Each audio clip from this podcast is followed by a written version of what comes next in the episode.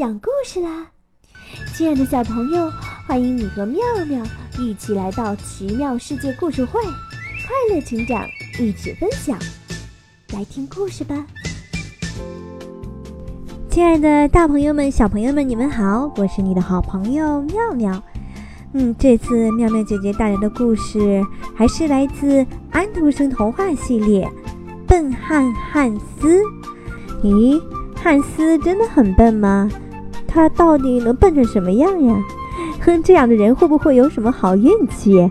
让我们一起走进今天的故事吧。电子工业出版社。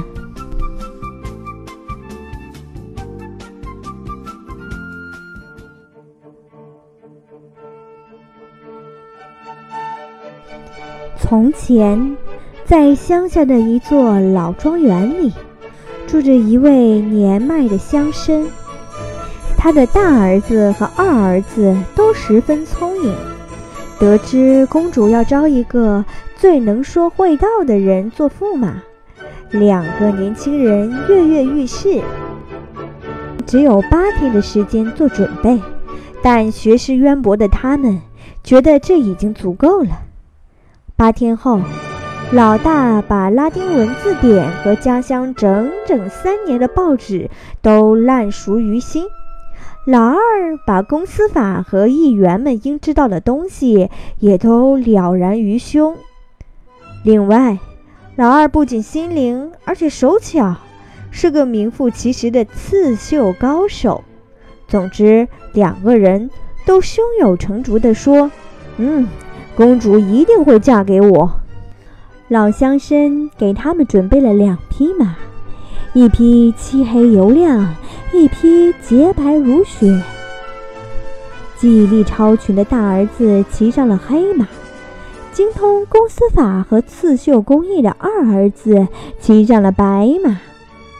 当仆从们在院子里欢送他们时，老乡生的第三个儿子跑了出来。是的，这家有三个儿子，只是这个老三没什么学问。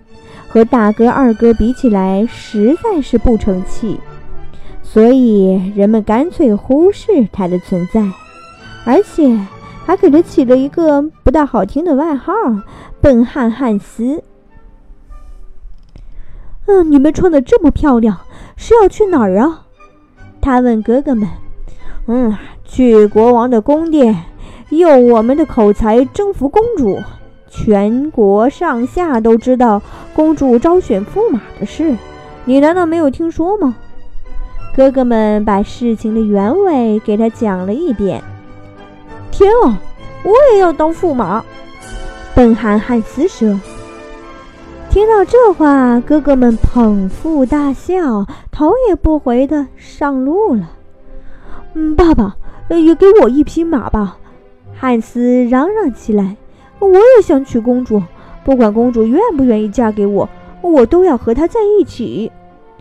哎，别犯傻了，老乡绅说：“你平时连话都说不明白，我怎么可能给你马？还是先向你的哥哥们学学吧。”哦，如果你舍不得送我马，我就骑我的山羊去。”笨汉汉斯说完，便跳到山羊背上。